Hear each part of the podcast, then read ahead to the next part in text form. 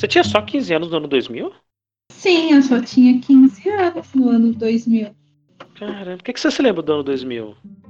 Com 15 anos? Por que, que eu me lembro? É, o que, que você se lembra? O que, que aconteceu no mundo? O que aconteceu no mundo no ano 2000? Teve uma greve, de, olha só, Na sua vida? teve uma greve de professor. Eu tava na oitava série e aí eu não fui pra reposição. Foi isso que marcou. Eu não fui, olha isso, que, que olha as marcas que a gente leva da vida. Eu não fui pra reposição. e aí eu E fiquei passou. Eu fiquei, não! Eu fiquei com uma nota vermelha em língua portuguesa. E eu sempre fui uma boa aluna.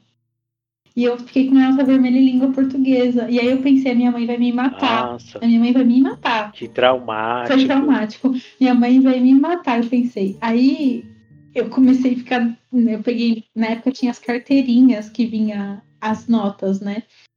E É você lembra das verdade, carteirinhas? caramba. E aí, que eu olhei, porque como foi, teve greve e tudo mais, eles não, não fizeram reunião de pais para entregar. O que foi a minha sorte, porque senão eu tava ferrada. E aí eu peguei e eu olhei e comecei a chorar. Falei, nossa, minha mãe vai me matar, porque minha mãe sempre foi muito rígida, assim, né, com a gente. E aí a minha, a minha amiga pegou e falou, não, pode deixar, eu vou tentar fazer uma gambiarra. Aí ela levou a carteirinha para casa. Olha, olha isso.